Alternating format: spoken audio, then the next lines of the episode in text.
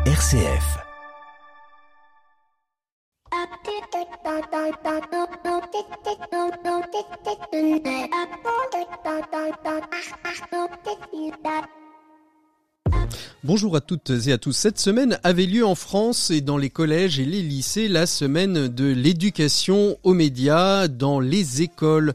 En effet, la question de l'éducation aux médias est aujourd'hui quelque chose de central, particulièrement dans une jeune génération qui ne reçoit l'information que par le biais de brèves que l'on peut trouver euh, sur Instagram, TikTok et autres plateformes de réseaux sociaux. Avec euh, ce risque avéré d'entrer dans la fake news, d'entrer dans la désinformation donc, il est primordial que des confrères, des consoeurs aillent dans les écoles parler du plus beau métier du monde qui est celui de journaliste.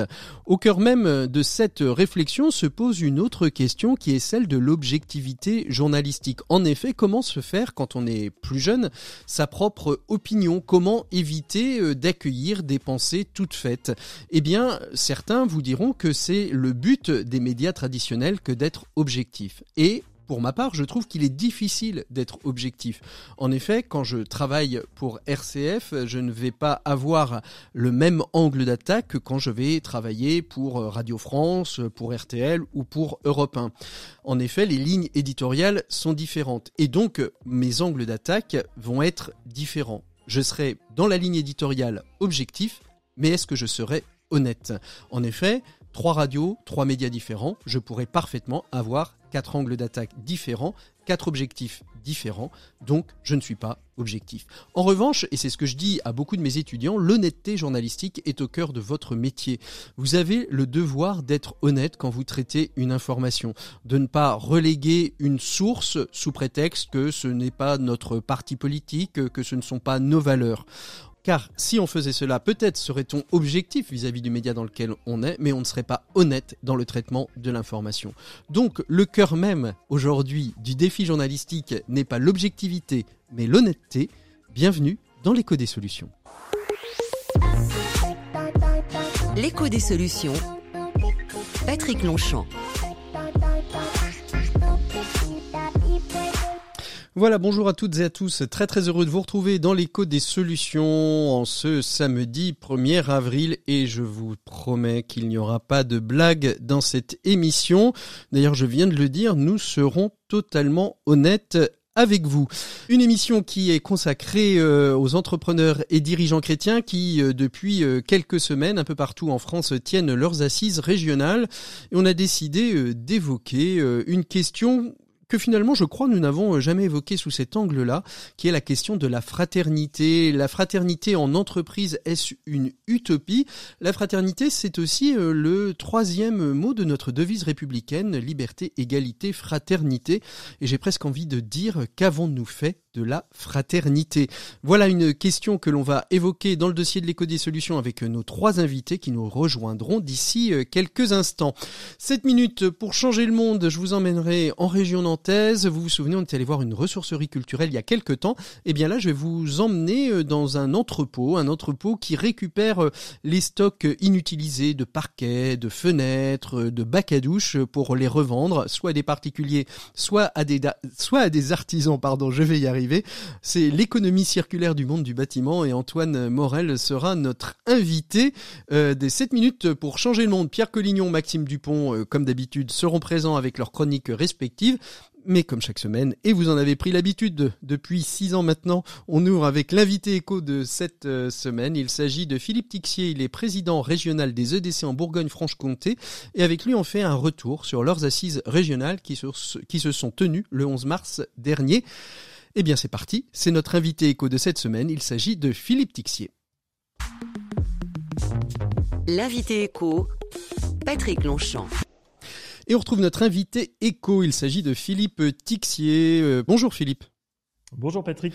Alors si aujourd'hui on vous reçoit, on vous reçoit, si aujourd'hui on vous reçoit dans l'écho des solutions, c'est parce que euh, depuis euh, quelques semaines déjà, depuis le début mars, se produisent un peu partout en France, on va le refaire, Très heureux de vous recevoir euh, dans l'écho des solutions. Et si on vous reçoit cette semaine, c'est parce que euh, depuis euh, quelques semaines, à travers le territoire, ont lieu les assises régionales des entrepreneurs et dirigeants chrétiens. Tous les deux ans, des assises nationales. On y était l'année dernière, à peu près à la même, à la même date. Et cette année, eh bien, ce sont les assises régionales qui ont eu lieu pour vous en Bourgogne-Franche-Comté, Philippe, le 11 mars dernier. Euh, alors évidemment, à chaque assise, sa thématique. Euh, dites-nous un petit peu quelles étaient les, les, thématiques que vous avez voulu aborder avec les EDC dans la région Bourgogne-Franche-Comté durant vos assises. Alors le thème retenu après discernement, réflexion, c'était euh, le chrétien face à la prise de risque et moi de quoi suis-je capable? Voilà, l'idée c'était de poser un peu de, le constat de dire que la société actuelle euh, milite tantôt pour le principe de précaution avec euh, l'objectif du, risque zéro.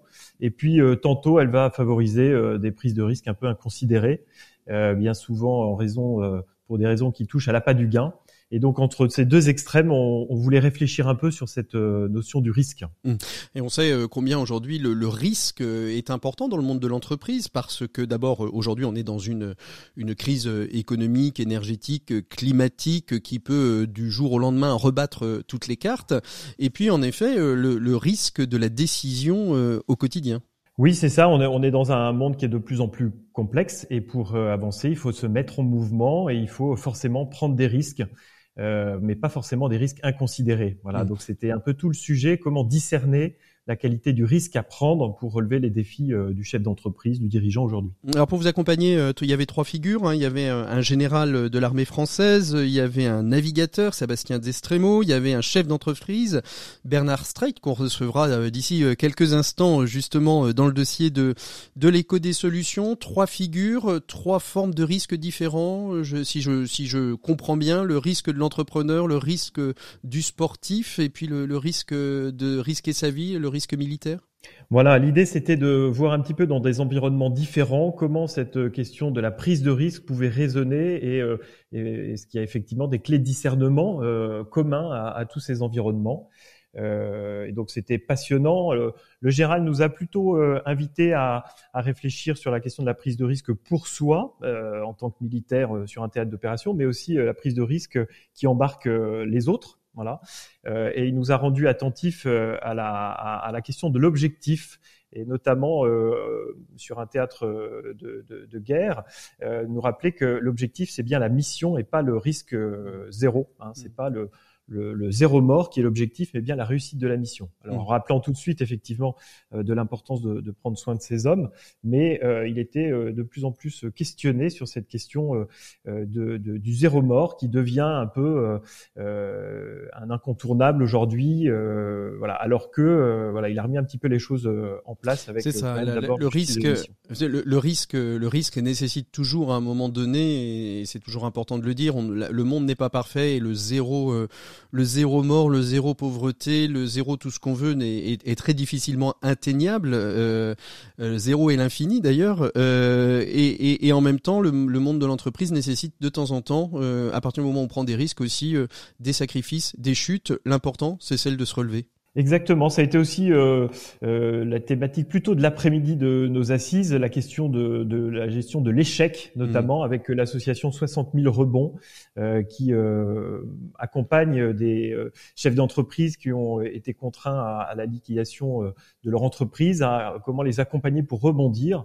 Et, et, du coup, de, du fait de cette expérience de de nous faire prendre conscience combien euh, apprendre à perdre finalement mmh. c'est absolument essentiel pour aller de l'avant. Mmh.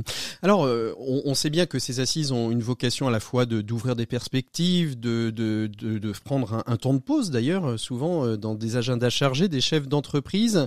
Euh, alors je vais pas vous demander peut-être le bilan de, de, chacun, mais, mais vous Philippe vous repartez avec quoi de cette de, de cette journée d'échange de ces assises? Est-ce que dans votre métier actuel, dans votre vie personnelle, il y a des choses qui ont fait tilt dans ces témoignages et qui vont vous permettre peut-être d'actionner euh, d'ici euh, quelques temps des leviers Oui, alors euh, on, a précisément euh, proposé euh, à la fin de ces assises, au terme de la journée, une séquence plutôt d'introspection où chacun était invité, fort de tout ce qu'il avait entendu dans la journée, d'identifier quel était le défi personnel mmh. qui, qui, était à relever et, et, du coup aussi quels pouvaient être les freins qui pouvaient empêcher la réalisation de, de, ce défi, quelles étaient les peurs à dépasser.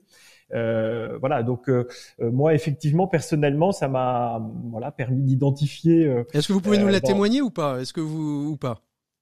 Oui, alors en l'occurrence, euh, voilà, moi j'ai, j'ai, j'ai euh, je, je, je, dois organiser deux événements importants euh, dans, d'ici la fin de l'année, et donc voilà, il y a une certaine appréhension hein, puisque c'est des, des, événements qui, ce sont des premières éditions, voilà, donc il y a un peu le, le risque évidemment de, de, l'échec que ça mmh. fonctionne pas, on n'a pas forcément d'historique, voilà, et donc le, le, le, reprendre en main de manière un peu plus objective la question de bah, de, de, cette prise de risque. Euh, effectivement, est-ce que objectivement euh, c'est grave si ça ne fonctionne pas Par contre, voilà, qu'est-ce que peut apporter cette expérience mmh. pour moi, pour le bien commun? Et finalement, le fait de, de, de traverser cette question bah, permet de sortir plus fort et plus en confiance, parce que le, le but finalement, c'est effectivement d'appréhender le réel, d'appréhender les, les, défis à relever avec plus de confiance en soi, en Dieu et dans les autres. Et on, on bien que la prise de risque, en fait, euh, au-delà de prendre des risques, c'est aussi un, combat, euh, un combat lié à la peur. Hein. C'est aussi le, lever, euh, lever les, les, contraintes, les contraintes que la peur peut nous faire générer pour justement aller, aller plus loin. Merci beaucoup, Philippe Tixier, d'avoir été notre invité éco de cette semaine. On souhaite longue vie aux entrepreneurs et dirigeants chrétiens et à ceux de Bourgogne-Franche-Comté en particulier. on peut d'ailleurs aller frapper à votre porte hein, si on entend cette, cette rubrique ou que vous soyez en France, il y a des entrepreneurs et dirigeants chrétiens qui sont prêts à vous accueillir dans leurs équipes. Et je pense que c'est à peu près le bon moment euh, pour commencer à frapper pour l'année prochaine, euh, Philippe. Hein. Absolument. Déjà frappé pour venir découvrir avant de s'engager. La fin d'année, effectivement, est tout à fait euh, propice à ça. pour voilà, absolument. Et les assises aussi pour venir découvrir. Merci beaucoup, Philippe Tixier. Merci Patrick. Très bonne journée. Merci, merci beaucoup. Nous, on continue euh, tout de suite avec, euh, bah, toujours dans la même veine, avec Pierre Collignon pour la chronique des entrepreneurs et dirigeants. Une économie du bien commun, la chronique des entrepreneurs et dirigeants chrétiens, Pierre Collignon. Et on retrouve Pierre Collignon. Bonjour Pierre. Bonjour Patrick. Merci beaucoup d'être avec nous aujourd'hui alors que les assises régionales se déroulent un petit peu partout en France pendant le mois de mars et avril. C'est d'un autre événement dont vous voulez nous parler ce matin en nous invitant à la conversion. De quelle conversion euh, s'agit-il exactement, Pierre? Bah, avant de vous répondre, je veux vous dire que j'ai la chance extraordinaire au sein du mouvement des entrepreneurs et dirigeants chrétiens d'être membre du bureau national. Ces bureaux nationaux sont des moments importants puisqu'ils permettent de mieux se connaître, évidemment, de réfléchir ensemble à l'avenir du mouvement, mais aussi, mais aussi de se laisser enseigner. C'est cette expérience-là que je voudrais aborder avec vos auditeurs, car notre dernier bureau national a été d'une très grande richesse pour moi. Alors, quel était le thème de, ce bureau, Pierre? Bah, Nous avons travaillé sur la conversion écologique, thème banal, mille fois abordé dans mille autres réunions, et qui sur le papier n'avait pas vraiment quelque chose de très attirant. Et pourtant, et pourtant, j'ai été particulièrement touché par cette mille et unième réunion sur ce sujet. Qu'en avez-vous retenu et pourquoi vous a-t-elle autant touché, Pierre? Principalement, ce qui m'a touché, c'est le propos final du père Étienne Grenet, vous savez, euh, qui a publié en 2021 un livre qui s'appelle Le Christ vert, qui nous conduit à discerner comment les désordres environnementaux sont les reflets, les effets de nos propres désordres intérieurs. Que, que veut-il dire exactement, euh, Pierre, même si j'ai un peu ma petite idée derrière? Ben, ce qui est frappant, c'est la difficulté que nous avons sur ce sujet de l'écologie à poser un regard lucide sur nos résistances au changement ainsi que sur l'avancement même de la crise environnementale. Chacun d'entre nous peut le reconnaître. nous voyons bien que cela ne tourne pas très rond sur notre planète et pourtant, et pourtant, nous pouvons avoir tendance à détourner le regard. Alors c'est une transformation euh, personnelle à laquelle nous sommes appelés, c'est ça ce que vous voulez dire? Effectivement, notre capacité à, agir passe nécessairement par une introspection personnelle pour comprendre où s'enracine en nous cette inertie. Plusieurs constats. Le premier, c'est que la blessure de notre intelligence fait que nous ne percevons pas les choses et que si je ne vois pas les conséquences de, toutes ces choses, ben je n'ai pas les capacités d'agir et encore moins la volonté de faire. Le deuxième constat, c'est une forme de fatalisme, car même si je perçois les choses, je ne vois pas très bien ce que je peux faire. Tout le monde connaît cette célèbre phrase de, Bernanos qui dit, vous savez, le, le démon de mon cœur s'appelle à quoi bon C'est cette forme de tentation qui nous conduit trop souvent, je crois, à justifier notre inaction. Oui, le fameux aquaboniste. Et on peut aussi euh, avoir euh, tendance euh, à espérer dans, la, dans les prouesses technologiques pour résoudre les difficultés environnementales aussi. C'est vrai, mais c'est aussi un piège, je crois. La, technologie n'est pas la seule réponse à la question, et nous savons tous que nombre de nos écosystèmes sont déjà atteints de manière irrémédiable, et qu'il faut s'attendre demain à vivre dans un cosmos blessé, moins hospitalier, et surtout moins riant que celui d'hier.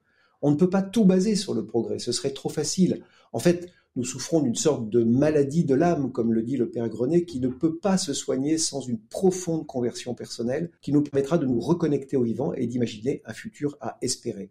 Alors je crois que pour un chef d'entreprise, les responsabilités sont encore plus grandes et c'est pourquoi j'invite chacun d'entre nous, au moment où se prépare la Semaine Sainte, à faire ce petit travail d'introspection et de conversion. Merci beaucoup Pierre. Nous, nous allons euh, continuer avec une pause musicale et puis nous allons ensuite retrouver nos invités. On se retrouve euh, la semaine prochaine. Pierre, euh, ce sera le samedi saint la semaine prochaine. On évoquera la question de l'économie monastique. Allez, on part en musique avec tous nos invités. À bientôt Pierre, au revoir. À bientôt. Je me souviens, on avait des projets pour la terre, pour les hommes comme la nature Faire tomber barrières, les murs, les vieux parapets d'Arthur. Fallait voir, imagine notre espoir. On laissait nos cœurs au pouvoir des fleurs jasmin, lila. C'était nos divisions, nos soldats pour changer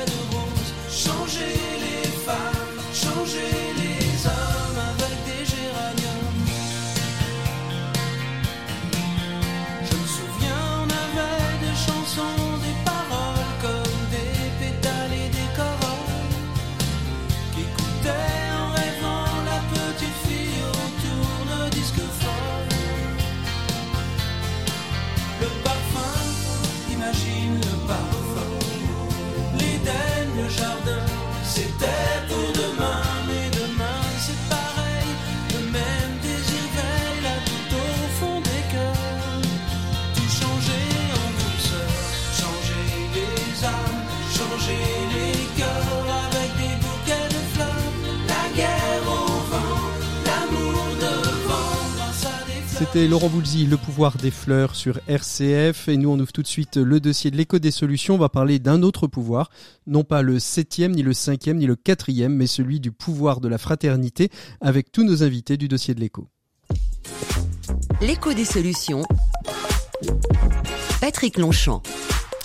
Et il est donc temps d'ouvrir le dossier de cette semaine dans l'écho des solutions avec nos trois invités. Nous allons évoquer euh, la place ou la question de la fraternité dans le monde de l'entreprise avec euh, cette question qu'on peut se poser. Euh, vive la fraternité euh, dans le monde de l'entreprise, dans le business. Est-ce que c'est quelque chose d'utopique ou pas?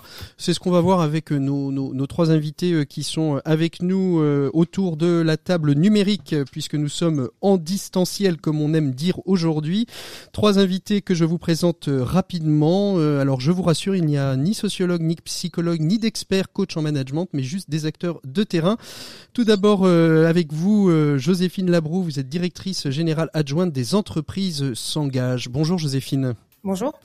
À côté de vous, ou pas très loin en tout cas, euh, par les biais du numérique, euh, j'ai le plaisir euh, d'accueillir Bernard Streit. Vous êtes ex-dirigeant de la société Delphigen, aujourd'hui à la tête d'une association qui s'appelle Action Philippe Streit, une association qui a été voulue par votre frère Philippe à sa mort pour venir s'occuper des personnes qu'il disait comme lui.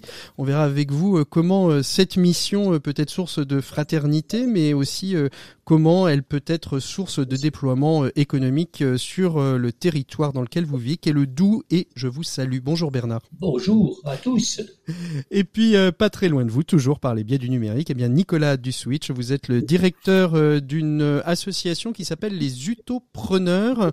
Les Utopreneurs, une association qui a pour vocation de venir essaimer, alors c'est une autre manière aussi de créer des liens de fraternité peut-être, d'essaimer des solutions sur le territoire et d'aider euh, des porteurs euh, de projets à développer euh, leur idée euh, au plus grand, euh, au plus grand dénominateur commun. Voilà, je vais y arriver. Bonjour à vous, Nicolas. Bonjour, Patrick. Et on va commencer euh, directement avec vous, euh, Bernard, si, si, vous le, si vous le voulez bien, parce que vous êtes à la fois un ancien dirigeant d'entreprise euh, familiale, une entreprise familiale que vous avez cédé à votre fils, aujourd'hui président d'une association pour porter les volontés, les dernières volontés de, de votre frère. Avant de parler de fraternité, puisque c'est un peu le sujet du jour, on va parler un peu d'utopie, puisque c'est le deuxième finalement sous-sujet du jour. Pour être président d'association, lancer une association et dirigeant d'une entreprise, familiale. Est-ce qu'il faut être utopiste, Bernard? Je, je, ne le pense pas. Et je pense qu'il faut être réaliste, mais surtout avoir le souci euh, du bien commun. Si on veut faire reculer la misère, il faut créer de la richesse. Si on veut créer de la richesse, il faut être réaliste. Et si on veut être réaliste, et si on veut réussir, il faut être bienveillant. Mhm. Alors euh, pour vous, euh, pour vous l'utopie, euh, Joséphine, vous, vous, côtoyez un certain nombre d'entreprises, alors pas directement ou pas toujours directement dans votre quotidien, mais en tout cas l'écosystème des entreprises s'engage. est-ce qu'on peut dire que ce, sont des utopistes ces entreprises qui s'engagent, ou est-ce que comme Bernard, pour vous c'est plutôt des réalistes? Je pense qu'il n'y a pas de réponse unique à cette question. En effet, on voit beaucoup d'entreprises tous les jours et on voit euh, beaucoup d'entreprises très différentes les unes des autres aussi tous les jours. Et parfois, euh, ça va être l'utopie d'un dirigeant, euh, de la figure du dirigeant d'entreprise qui va en effet pouvoir porter notamment le sujet d'engagement et infuser, infuser dans, dans, à tous les niveaux de l'entreprise. mais sans doute que, en tout cas, de, de, de la fenêtre d'observation dans laquelle nous sommes, donc du point de vue de l'engagement des entreprises. Sans doute que les entreprises qui arrivent le plus sont celles qui arrivent à combiner euh, avec un bon point d'équilibre euh, l'utopie et le réalisme dans la dans la poursuite de leur activité et dans la poursuite de leur mmh, mission. Mmh. Nicolas, euh, l'utopisme dans l'entreprise, dans l'entreprise est, le, le nom quasiment de, de, votre de votre structure, hein, les utopreneurs. Et justement, très souvent, d'après ce que j'ai pu constater, ce sont des utopistes qui ont réussi, donc qui sont passés de l'utopie à la réalité. Mais vous, vous accompagnez, si j'ai bien compris, aux utopreneurs, vous accompagnez euh, pour cette utopie euh, SM sur l'ensemble du territoire, c'est ça? Oui, on, est vraiment dans l'idée du changement d'échelle collaboratif des, entreprises d'insertion et des entreprises euh, adaptées aux personnes en situation de handicap. Euh, et donc on, on part d'un utopiste qui a réussi quelque chose de particulier sur son territoire, on se met à son service et on aide d'autres entrepreneurs un peu partout mmh. euh, en France à développer la même chose avec des outils qu'on met progressivement à leur disposition. C'est mmh. ça l'idée. Alors si on aborde cette question euh, de, de, de, la, de la, fraternité dans, dans l'entreprise, pourquoi euh, l'angle de, la fraternité?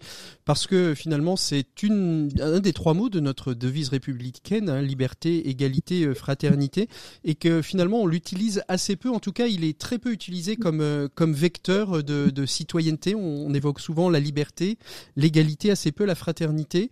Pour vous, Bernard, Bernard Streit, la, la, fraternité dans l'entreprise, elle prend quelle forme? Vous qui avez en plus ces deux casquettes d'avoir été un dirigeant d'entreprise et aujourd'hui d'être un dirigeant associatifs Alors, Simplement, peut-être dans les, dans les valeurs de notre République, si vous voulez, il y a une chose qui était assez impressionnante, c'est ce changement avec la Révolution qui a permis que les, classes sociales ne, ne, se fassent pas à la naissance. Donc, elle a décidé que ce serait l'égalité entre chaque euh, individu qui naît libre et égaux. Et puis, pour moi, ma perception de chrétien, c'est que la fraternité, les révolutionnaires étaient quand même pas complètement fous, c'était principalement l'essence de notre religion chrétienne. Hmm. Et donc, dans cet esprit-là, ils se sont dit, c'est fantastique d'arriver à l'égalité, on, on s'en réjouit, à la liberté de chaque individu qui naît sur, qui naît sur cette planète, mais il faut quand même pas perdre cette fraternité qui était l'essence de notre religion. Et je pense qu'intelligemment, ils l'ont mis euh, dans les valeurs de la République, mais c'est une valeur plutôt judéo-chrétienne. Mmh. Et alors comment justement elle prend corps, euh, vous par exemple, dans le monde de l'entreprise? Euh, Finalement, dès le départ de l'entreprise familiale, hein, la notion de fraternité a été très forte, puisque je crois que vos parents ont accueilli des personnes en situation de handicap dès le départ, dès la création de l'entreprise. Et, et c'est devenu, vous avez le sentiment que cette notion de fraternité est devenue un, une culture d'entreprise? Oui, alors c'est tout. J'ai participé à du débat des, des, des, rassemblements des patrons chrétiens. On m'a demandé de témoigner. c'est toute la, difficulté d'être un chef d'entreprise, d'avoir à la fois à veiller à la, à la bienveillance euh, avec chacun, le respecter dans ses différences, euh, d'avoir ce, ce, souci de l'autre euh, en permanence, et savoir le faire grandir, savoir le, le, récompenser, le remercier, d'essayer de créer les meilleures conditions pour fonctionner. Et puis il y a la réalité économique qui est celle de la performance qui fait qu'à un moment donné, vous pouvez être écrasé par la concurrence. Et donc, il faut faire preuve d'exigence. Et, c'est de la même façon qu'ici, on, on vient de créer sur le site d'Anteuil avec l'association, on vient de créer 90 emplois en l'espace de trois ans. On a, on a on fait encore des travaux pour pouvoir créer, euh, euh monter à 240 emplois avec 75 mmh. de personnes handicapées. Et, et, si vous voulez, on, pour moi, l'exigence, c'est la forme la plus aboutie de la bienveillance. Mmh. Alors, comme, alors pour vous, pour vous cette, cette exigence, c'est le moyen de faire cohabiter à la fois euh, euh, la nécessité euh, économique de, de, de, de, faire des gains, du profit, et en même temps de faire vivre le lien fraternel dans l'entreprise, dans le management à tous les, à tous les niveaux? Alors oui, parce que sans, sans résultat économique, ben vous, vous n'avez pas de pérennité. Euh, si vous voulez, le résultat économique, il est, c'est indiscutable, il faut en faire. Mmh. Après, on peut toujours discuter de la façon dont on le répartit. Mhm. Et ça, si vous avez pas une, si vous le répartissez pas d'une façon éthique, correcte, vous ne créez pas une fraternité. Vous créez un, clan qui euh, qui euh, s'accapare des résultats et qui le garde pour soi. Mhm. Donc il y, a, il y, a, la notion de partage qui est très importante dans la notion de, de fraternité mhm. et de, de, de, reconnaître aussi dans chaque individu un être sacré.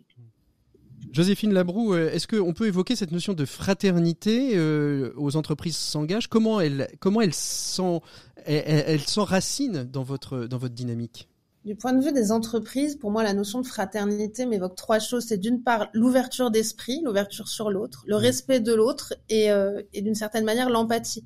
L'empathie, on la voit souvent comme une qualité, euh, mais c'est aussi une compétence euh, qui peut s'acquérir, qui peut se muscler, euh, qui permet de, de, de, voir le monde à travers les yeux de quelqu'un d'autre. Et beaucoup d'entreprises ont compris, à mon sens, euh, la différence que, que ces, ces, ces, valeurs, ces actions pouvaient avoir pour, pour la vie de l'entreprise l'action d'une entreprise, dans le sens de la fraternité, elle peut se faire à deux niveaux, euh, deux niveaux qui sont à mon sens interconnectés. C'est d'une part l'application de cette valeur de fraternité au sein de l'entreprise, et comme le disait Bernard, par une mm. nouvelle manière de considérer les collaborateurs et les équipes, par une nouvelle manière de recruter, et parfois différemment, en travaillant son employeurabilité plutôt que mm. travailler l'employabilité des collaborateurs qu'on souhaite qu'on souhaite recruter.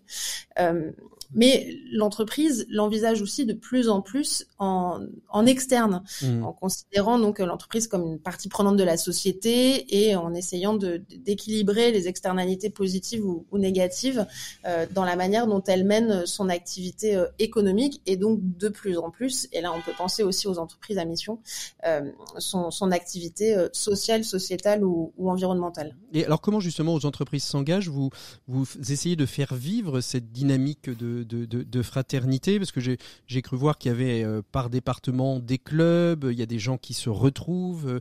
Comment aujourd'hui on, fait vivre cette dynamique de, de, de, fraternité entrepreneuriale pour faire croître justement les deux leviers dont, dont vous venez de nous parler? Oui, vous avez raison. En fait, ça fait écho aussi à la manière dont notre action euh, se déploie au sein de notre communauté. Les entreprises s'engagent. Vous l'avez dit, euh, on a un, club euh, par département. Donc, euh, ces clubs, on les voit au-delà du nom club, qui est peut-être un faux ami, mais avant tout comme des collectifs. On croit beaucoup euh, en la force du collectif pour pouvoir avancer. Donc, ce qu'on va proposer aux entreprises, c'est de pouvoir se rassembler, de rencontrer d'autres entreprises qui leur ressemblent ou qui leur ressemblent moins, mais de leur territoire et mmh. qui ont décidé de se, de se rassembler euh, pour euh, développer leurs actions d'engagement, donc à la fois pour, pour dialoguer, euh, pour passer à l'action et pour progresser ensemble sur l'engagement des entreprises. Donc ça, c'est un petit peu l'action l'action globale qu'on met en place par le biais du collectif dans tous les territoires. Et il y a d'autres, une autre action, un autre champ d'action que, que nous activons, c'est par des programmes d'engagement que nous déployons au niveau national. et il y en a certains qui font vraiment écho à cette notion de fraternité. Et je pense notamment au sujet du mentorat. On a lancé il y a plus d'un an le plan euh, Un, jeune, un mentor. absolument, on, en avait, on, en avait parlé. On en a parlé d'ailleurs dernièrement euh, dans l'écho des solutions de la, du mentorat, qui est donc qui se déploie aujourd'hui sur les territoires au travers des clubs, c'est ça? Oui, au travers des clubs et aussi au niveau national, grâce à cette grande coalition Un jeune un mentor. Là, euh, vous aviez dû l'évoquer. En effet, euh, c'est plus de 100 000 jeunes hein, qui ont été accompagnés euh, en 2022. Et à mon sens, cette action-là, pour un dirigeant d'entreprise ou pour un collaborateur, et surtout pour une entreprise, de permettre à ses collaborateurs de donner de leur temps mmh. bénévolement pour accompagner un jeune à trouver sa voie, à sa voie, c'est pour moi un, beau symbole de, fraternité que nous continuons à, à déployer un peu partout en France. Nicolas Duswitch, euh, Joséphine venait, vient de dire à l'instant l'importance du collectif. Vous, dans le déploiement euh, de, des propositions euh, que vous faites, le collectif est impératif, non? Chez Utopreneur, clairement, le, collectif est, est le l'aspect le, plus important qu'on va essayer de développer et en fait on, on, va vivre la fraternité comme une solidarité entre personnes qui, qui partagent des valeurs et qui s'engagent pour un même objectif et en l'occurrence un, un, objectif euh, social qui mmh. est euh, dans l'idée que, que personne n'est inutile, personne n'est superflu, nul n'est inemployable. On, dit parfois, Thibaut mmh. Guilluy dit, dit, dit, ça souvent. Et, euh, et finalement, le, le, but de ces entreprises, ça va être de trouver le moyen de, de s'ajuster aux plus fragiles pour euh, mener des projets économiques qui vont vraiment passer à l'échelle et, euh, et permettre de trouver des solutions réelles à, euh, à ces problématiques de mmh. l'inclusion.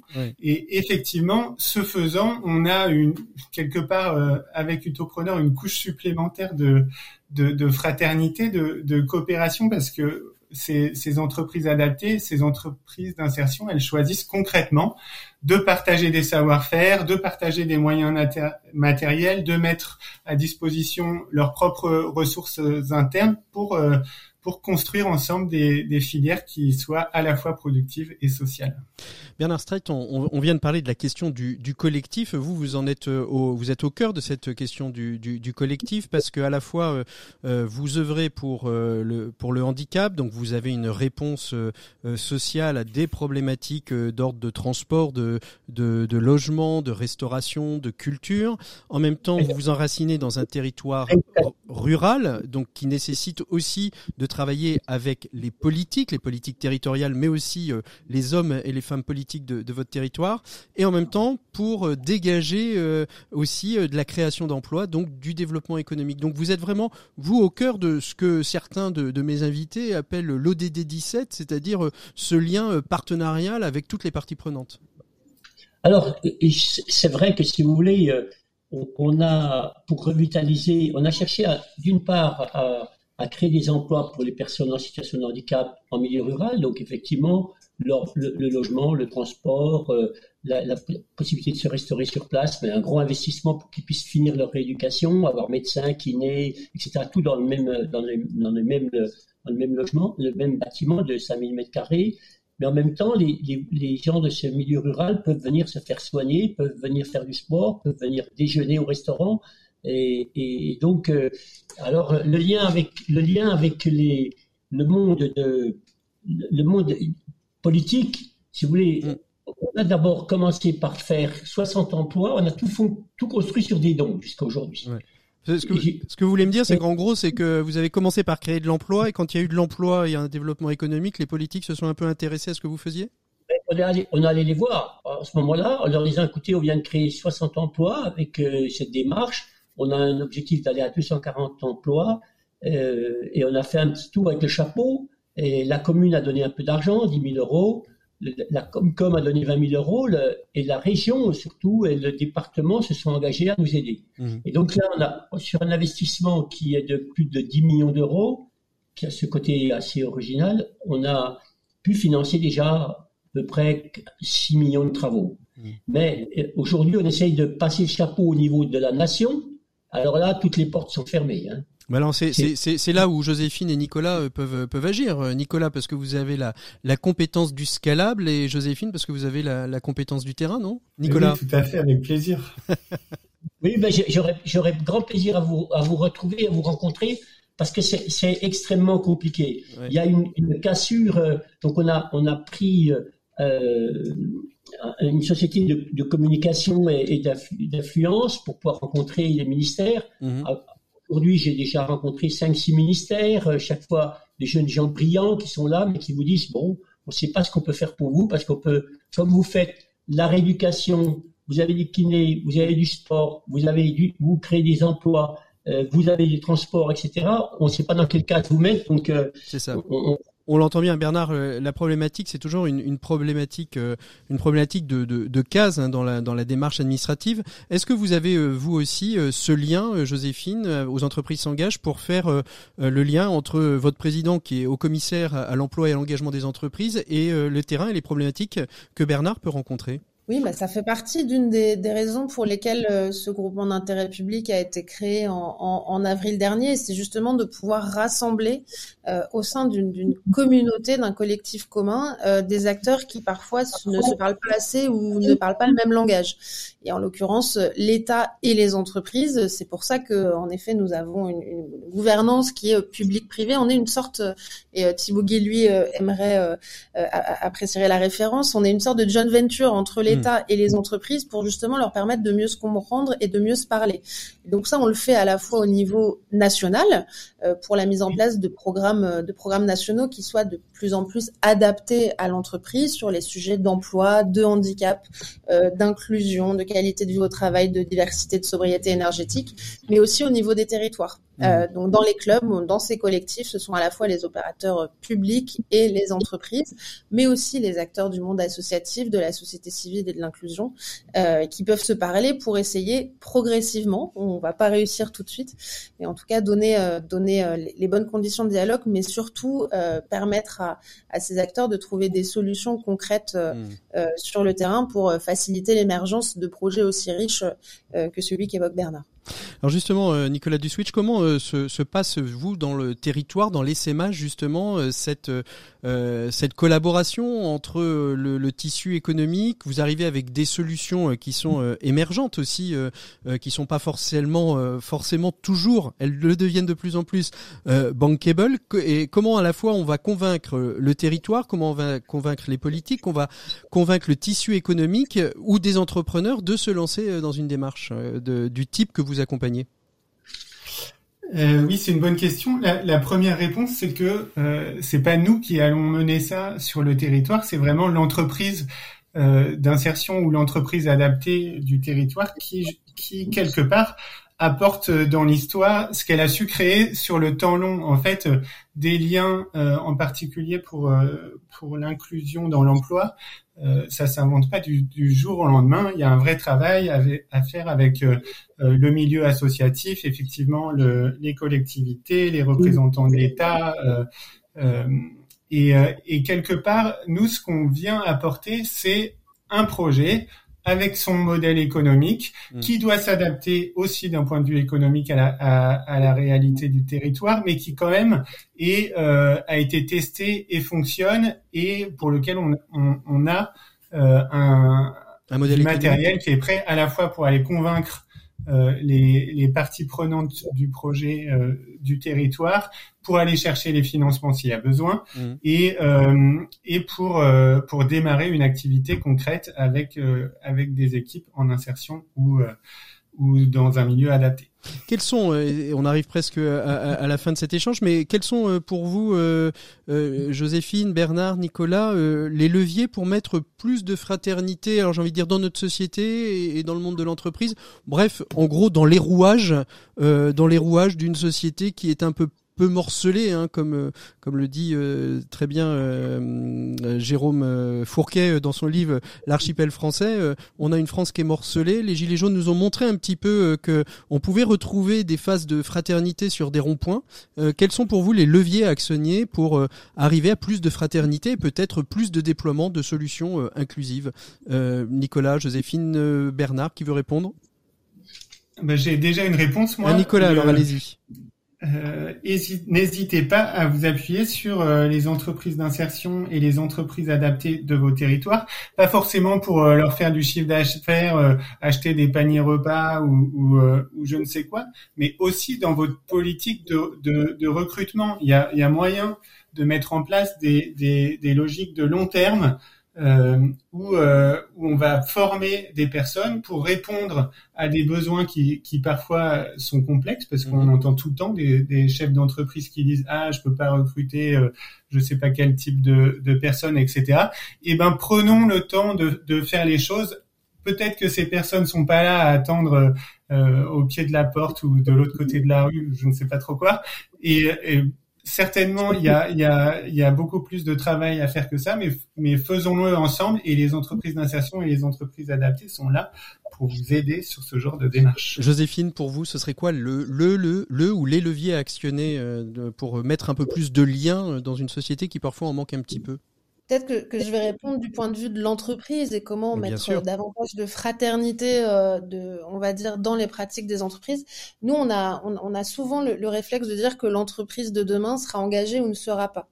Euh, ce que ça veut dire, c'est que, euh, et ça, ça, répond à la question du levier, c'est que le fait de ne, de, de, ne, de ne plus opposer fraternité et performance, ça rejoint ce que Bernard disait aussi tout à l'heure sur la performance économique des entreprises et notre tout premier point sur le lien entre utopie réalisme. Euh, nous, ce qu'on essaye de prôner, c'est euh, que l'engagement social, sociétal, environnemental et euh, la, fraternité évidemment rentre dedans. c'est un gage de performance à long terme pour les entreprises. Donc c'est pour ça que la communauté les entreprises s'engagent existe. c'est pour accompagner et valoriser ces entreprises qui veulent s'engager et qui ont qui ont envie de participer à la conception d'une société qui soit qui soit plus durable, qui soit plus résiliente, euh, qui soit plus solidaire et donc incidemment qui soit euh, euh plus solide et plus résistante euh, à ah. certaines crises qui malheureusement peuvent euh, peuvent arriver. Exactement, nombreuses crises hein, qu'on a aujourd'hui énergétiques, climatiques, sociales, ah, je crois qu'on les a toutes. Je crois qu'on les a jamais. Euh, je crois qu'on n'a jamais eu toutes les crises en même temps. Mais là, on a on a un combo qui marche plutôt bien. Bernard Strait, le mot de la fin, il sera pour vous. C'est quoi vous le levier à actionner euh, pour euh, plus une société plus unie, plus fraternelle? Il faut agir sur les chefs d'entreprise. Vous savez, je pense que le, le chef d'entreprise ne doit pas s'enfermer. J'avais été invité par Nicolas Dufourc au, au Big et j'avais dit à, à tous ceux qui étaient là, j'ai dit, écoutez, moi j'ai eu une chance terrible parce que j'étais un fils de paysan et mon père m'a donné une petite casquette et m'a dit, tu l'essaieras tous les soirs pour voir si elle te va encore. Et donc, euh, si vous voulez, quand les chefs d'entreprise ont la tête qui enfle, ont des, ont, des, deux, des veaux d'or un peu partout, ils sont pas raisonnables. Je vais vous dire un témoignage qui me, rien que d'y penser, j'en ai des larmes aux yeux pendant les gilets jaunes que vous évoquiez. Je me suis trouvé, parce que quand vous avez créé un groupe de 4000 personnes, mmh. euh, d'une main, d'une main ferme, parce qu'il fallait le faire, tout en étant bienveillant, je me suis trouvé arrêté à un, un rond-point où il y avait à peu près 150 gilets jaunes. Les premiers qui m'ont arrêté étaient un peu durs. J'ai descendu de la voiture. Les gens m'ont reconnu. Et ils m'ont fait un accueil, je vous dis, j'en pleure encore. C'était extraordinaire. C'était hmm. extraordinaire. Les gens vous aiment, les patrons, si vous êtes raisonnable, si vous êtes, euh, ils aiment, ils aiment, ils savent que vous avez besoin d'être exigeant, ils savent que vous, avez une concurrence internationale terrible. Mais si vous les aimez vraiment, ils le reconnaissent, ils le voient dans vos yeux, ils le voient dans vos gestes de tous les jours. Et quand vous avez 150 personnes excitées qui vous disent, bravo, ce que tu fais, c'est génial. Et j'ai remonté dans ma voiture, les gens sont serrés, ils disent, laissez-le passer. C'est un, un patron qui soutient le peuple. Voilà ce que c'est. Je, je dis pas ça pour moi, mais enfin, vous avez des gens qui arrivent pas à recruter. J'étais invité chez le préfet il y a quelque temps avec des chefs d'entreprise qui disent on peut pas recruter. Et quand il m'a laissé la parole, j'ai dit mais écoutez moi, il y en a quelques-uns qui sont autour de cette table-là. J'irai jamais travailler chez eux. Mmh. Ah, c'est la première fois que j'entends ça. J'ai dit, faut, moi, je suis là pour dire la vérité. Ils ont une réputation déplorable et ils disent, c'est pas normal, le gouvernement, les machins, fait rien pour que je puisse embaucher. Mais tout le monde sait qu'ils sont, ils ont un comportement infernal. Voilà, il faut changer. Alors c'est pas facile.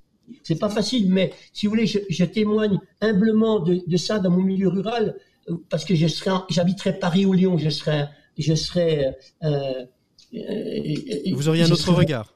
Inconnu, je, personne ne me connaîtrait, mais en milieu rural, vous, vous pointez dans 40-50 km à la ronde, on vous connaît. Et mais et pourtant, j'ai licencié des gens, et pourtant, j'ai dû faire des affaires. Mm. Mais ils, ils, savent, ils comprennent si ils, ont besoin d'un patron qui soit, qui leur garantisse la pérennité de leur emploi mm. et qui soit humain. Voilà ce que mm. c'est le, le, problème. Aujourd'hui, on a, on a, on a l'appât du gain. Pourquoi faire? Les, les linceuls n'ont pas de poche. On s'en va, on n'a plus de sous. Hein. Merci beaucoup Bernard Strait, merci beaucoup euh, Nicolas. Je, je, souris parce que vous nous donnez une leçon à la fois euh, d'humilité, une leçon euh, de fraternité et on voit bien et vous répondez presque de manière avec tout votre cœur à, cette question. La place de la fraternité dans, dans l'entreprise est-elle utopiste? Elle ne l'est pas quand on aime. Merci beaucoup Joséphine, merci beaucoup Nicolas, merci beaucoup Bernard d'avoir été nos invités du dossier de l'éco des solutions. On continue tout de suite avec Maxime Dupont pour sa chronique max et on se retrouvera à la fin de cette émission pour nos 7 minutes pour changer le monde avec Antoine Morel pour évoquer euh, justement une entreprise vertueuse qui euh, permet de euh, revendre, restocker, remettre sur le marché des surplus de l'industrie du bâtiment. Voilà, ce sera nos 7 minutes pour changer le monde. Merci à tous les trois. On continue avec Maxime Dupont. Maxime Dupont. Et après la fraternité, on va parler de vacances avec Maxime Dupont. Bonjour Maxime. Bonjour Patrick. Alors aujourd'hui, euh, donc vous, vous, vous, vous, êtes déjà en vacances euh, dans, dans, votre tête. Hein? Oui, mais euh, à peu près comme vous, je pense. Nous sommes en avril. C'est bientôt les longs week-ends de mai en cette année extraordinaire où il ne vous aura pas échappé qu'entre le 30 avril et le 29 mai, nous aurons quatre week-ends de trois jours et plus. Et puisque c'est déjà le moment de préparer les vacances d'été également, zoom aujourd'hui sur les principales destinations touristiques mondiales. Alors, on, commence avec quoi, Maxime? Et avec l'incontournable, l'indétrônable destination numéro un au monde qui est la France, peut-être?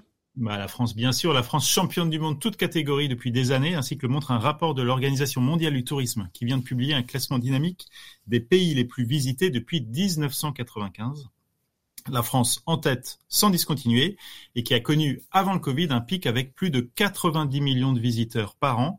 Rendez-vous compte, cela a fait un bon nombre de bérets vendus. Alors qu'est-ce que nous apprend euh, ce rapport, euh, mon cher Maxime? Eh bien, au-delà de la première place de l'équipe de France, pardon, de la France, on retrouve en année post-pandémie des destinations très majoritairement européennes avec derrière la France l'Espagne, puis la Turquie, l'Italie, les États-Unis, l'Autriche, l'Allemagne, la Croatie et la Hongrie, neuf destinations européennes parmi les dix premières destinations touristiques du, monde. Et cela est évidemment dû en partie à la dégringolade de la Chine et de la Thaïlande, qui sont sortis de ce classement au fil des politiques zéro Covid des uns et des règles de confinement des autres. Alors, et si l'on en revient euh, un peu en arrière, hein, si on revient un peu en arrière, Maxime, euh, au début de cette étude, qu'est-ce que l'on apprend? Eh bien, cette étude débute en 1995 et à l'époque, il était dans le classement des pays qui vont progressivement mais sûrement disparaître et s'effacer de la carte des destinations les plus prisées.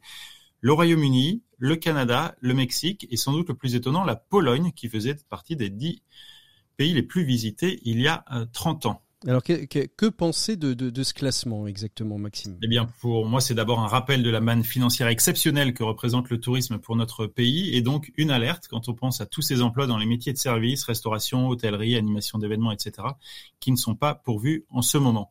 C'est aussi un focus sympathique qui est globalement mis sur le pouvoir d'attraction de l'Europe, et en des moments de turbulence géopolitique tels que nous les connaissons aujourd'hui, c'est toujours bon à prendre. Et puis surtout, cela m'a fait penser à cette blague qui raconte que lors de la création du monde, Dieu et ses ouvriers s'étaient mis d'accord pour respecter une forme d'équité entre les différents territoires. Mais à un moment, Dieu s'est lâché pour créer un pays rempli de régions aussi différentes que belles, de terroirs riches, porteurs d'une gastronomie supérieure et d'un climat tempéré, permettant aux œuvres intellectuelles, culturelles et artistiques de s'épanouir. La France, bien sûr. Puis quand ses ouvriers lui ont rappelé le, le fameux principe d'équité, Dieu les a rassurés. Oui, d'accord, la France est fantastique, mais ne vous en faites pas. Pour équilibrer, je vais créer les Français. Merci. Maxime, euh, la France, euh, son béret, sa baguette euh, et, ses fromages qui puent, comme on dit. merci beaucoup. Rappelez en effet que nous sommes dans la semaine justement du tourisme qui est promulguée chaque année à cette période pour relancer à la fois les destinations, mais comme vous l'avez si bien dit aussi, pour relancer l'attractivité des métiers touristiques qui ont bien besoin pour accueillir 90 millions d'étrangers étranger sur son territoire et ça va pas s'arranger puisqu'on a une Coupe du Monde et des Jeux Olympiques qui mmh. arrivent très prochainement. Merci beaucoup Maxime, on se retrouve la semaine prochaine. D'ici là, portez-vous bien. Nous, on continue tout de suite avec Antoine Morel, notre invité des 7 minutes pour changer le monde. On va parler, à rien à voir, on va parler euh, circularité dans les, dans les métiers du bâtiment. Vous allez découvrir ça d'ici quelques instants dans nos 7 minutes pour changer le monde. À bientôt Maxime, au revoir. Au revoir. 7 minutes pour changer le monde l'écho des solutions. Voilà, et puis pour nos 7 minutes pour changer le monde, nous avons délocalisé les studios chez Articonex, une entreprise qui se situe au nord de Nantes. Je suis avec Emmanuel Morel, qui est l'un de ses cofondateurs. Bonjour Emmanuel. Bonjour. Merci beaucoup d'être avec nous. Alors si vous êtes avec nous dans cette émission euh, consacrée aux assises régionales des EDC, c'est parce que vous avez été euh, le prix euh, Philibert du jeune entrepreneur en 2019. Je dois avouer qu'on vous avait peut-être un peu zappé à l'époque, mais on est en train de, de, se racheter aujourd'hui. Articonex, c'est une entreprise qui a été créée euh, pour le monde du bâtiment, parce que, et vous allez nous expliquer ça plus en détail, parce qu'aujourd'hui, on ne se doute pas qu'une grosse partie, par exemple, d'un chantier euh, peut être mis à la benne parce qu'il peut y avoir un problème de cote, parce qu'on a commandé euh, trop de parquets, parce qu'on a commandé trop de fenêtres, etc. Et que pendant très longtemps, on s'est pas posé la question de ce qu'on pouvait faire de ça, et que très souvent, ça partait peut-être en déchetterie. Vous vous êtes dit, tiens, on va créer quelque chose pour récupérer tout ça et le revendre. C'est ça l'idée d'Articonex à la base? Alors oui, exactement. Euh, le sujet initial est venu euh, principalement d'un de mes associés qui est gérant de menuiserie et qui avait cette problématique euh, très régulière de qu'est-ce qu'il fait de ses fins de chantier. Euh, et que à part le Bon Coin, qui était déjà une des solutions, euh, il n'y avait pas forcément euh, de, de service qui était rendu par quiconque sur ce sujet-là. En tout cas, pas suffisamment pour gérer des volumes intéressants. En tout cas, ce qu'il y a, c'est qu'il y a beaucoup de matériaux à détourner de la benne, et donc on travaille là-dessus maintenant à trois associés, à 12 salariés et plusieurs sites avec plusieurs objectifs. Travailler avec les grands distributeurs nationaux qui ont trop de matériaux dans leur centre logistique, dans leurs magasins. Il peut y avoir aussi les constructeurs, comme, comme tu viens de citer, euh, concernant les fins de chantier, et certains fabricants aussi qui considèrent que leurs matériaux peuvent pas être vendus en l'état alors qu'ils sont encore assez bons pour avoir différents usages. Alors comment, comment on se lance? Parce que finalement, vous êtes quasiment unique en France, comme euh, vous le disiez à l'instant, euh, il y, a des, plateformes comme Le Bon Coin, on peut trouver ces restes, il y a quelques petits acteurs aussi. mais comment on, lance une entreprise et comment surtout on va convaincre des gros que vous, le petit, vous êtes en capacité de gérer ce problème qu'ils ont? Alors, euh, bah, il faut peut-être un peu de culot, mais le, sujet principal, c'est de connaître euh, ces matériaux. Donc, on a, on a beaucoup travaillé avec notre associé, Jean-Claire Lefloc, qui est gérant de menuiserie et aussi président d'une COP bois. Et donc, c'est au moins des compétences très techniques qui ont permis d'être crédibles face à des très gros. Euh, ensuite, il faut investir dans du test et réussir à, à, à, faire des tests sur des matériaux. Est-ce qu'on est capable de les vendre? Qui on va trouver comme client? Euh, j'ai mon troisième associé qui est Raphaël, euh, mon frère, et qui lui a une très forte compétence tech et donc réussir à faire savoir tout ce qu'on fait. Même si on n'a pas de commerciaux, on a quand même d'autres moyens pour se faire connaître. Et évidemment, euh, il y a ce côté écologique et ce côté un peu encore au-dessus de tout ça pour nous qui est le bon sens, c'est comment on accompagne toutes ces entreprises pour que ces matériaux dont ils ont euh, plus besoin, on puisse euh, leur faire retrouver un marché. Est-ce que vous avez mesuré aujourd'hui l'impact que alors l'entreprise est assez récente, on va dire que vous avez déposé des statuts aux alentours de, de 2018, des préfigurations à partir de 2016. là, vous avez vous avez le vent en poupe, vous décollez. Est-ce que on, peut déjà mesurer un petit peu l'impact que ce réel emploi que cette seconde main euh, des, euh, éléments essentiels à la construction euh, d'une maison, d'un appartement peut avoir sur l'environnement? Alors nous, on a des statistiques qu'on peut suivre, pas assez précisément, mais sur le tonnage. Le tonnage, c'est vraiment un volume de matériaux sur lequel qu'on vend, euh, et on est à peu près, sur les deux dernières années, à peu près à 2000 tonnes de matériaux euh, issus du déstockage, du déclassé euh, et du réemploi. C'est vrai que j'en ai pas parlé, c'est vraiment tout ce qu'on va récupérer issu de la démolition. Et on peut être assez certain que sur ces 2000, on en a vraiment 700 qui sont de manière certaine détournés de la benne. Ça veut dire vraiment que euh, ceux qui les avaient en leurs mains euh, les auraient mis à la benne si on n'avait pas été présent. Donc ça, c'est une, une, statistique qui est quand même assez, euh, assez intéressante sur laquelle on peut être assez fier, c'est que ça, ça, ces grandes économies de CO2 sur lesquelles on avance et on va aussi, nous, de plus en plus approfondir un peu ce suivi statistique parce que ça peut réussir à être utile aussi pour des futurs constructeurs qui veulent commencer à intégrer ces matériaux. Alors, une des, on, parle beaucoup des, circuits courts. Aujourd'hui, euh, vous avez des sites donc euh, euh, ici dans, dans, le pays nantais, à Orvaux, à Sainte-Luce.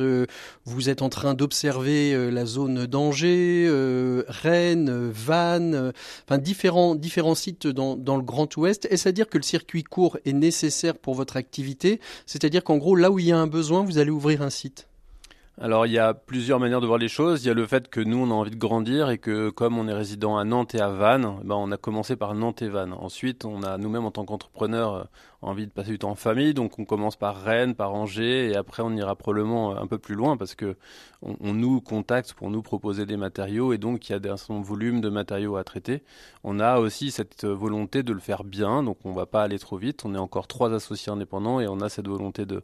de rester quand même assez indépendant euh, assez longtemps mais il y a vraiment du volume à, récupérer. Alors Articonnect, on l'a bien vu, hein, ça va chercher le matériel qui est déstocké ou alors du réemploi quand vous allez sur un chantier, démonter euh, qui un parquet, euh, qui euh, des marches en pierre, etc., qu'on peut réutiliser dans, ensuite.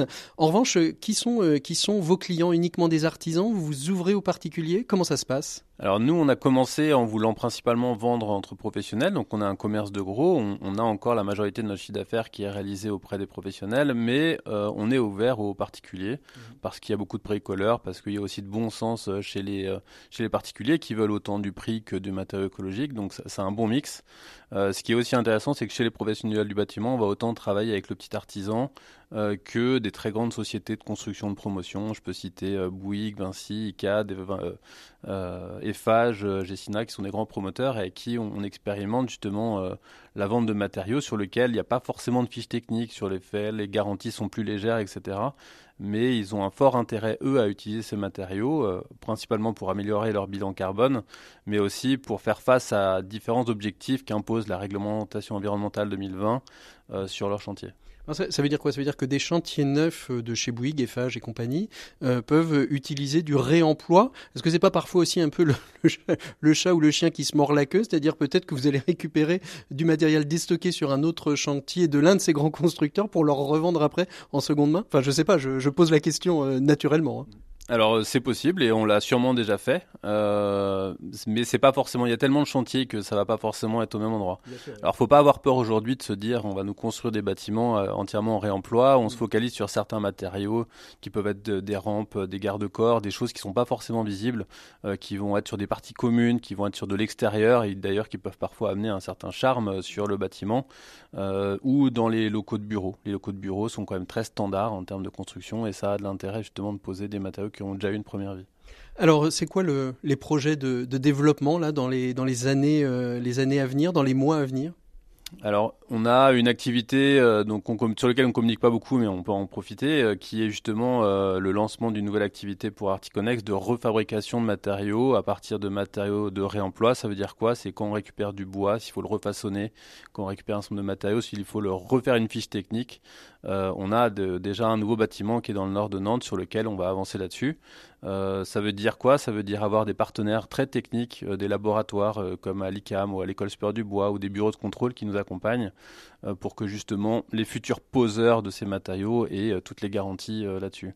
Et ça, c'est un peu le futur du réemploi, c'est-à-dire comment on, avance sur l'assurabilité de ces matériaux qui pour l'instant ne le sont pas spécialement et sur lequel c'est d'abord le bon sens qui, amène à, travailler là-dessus.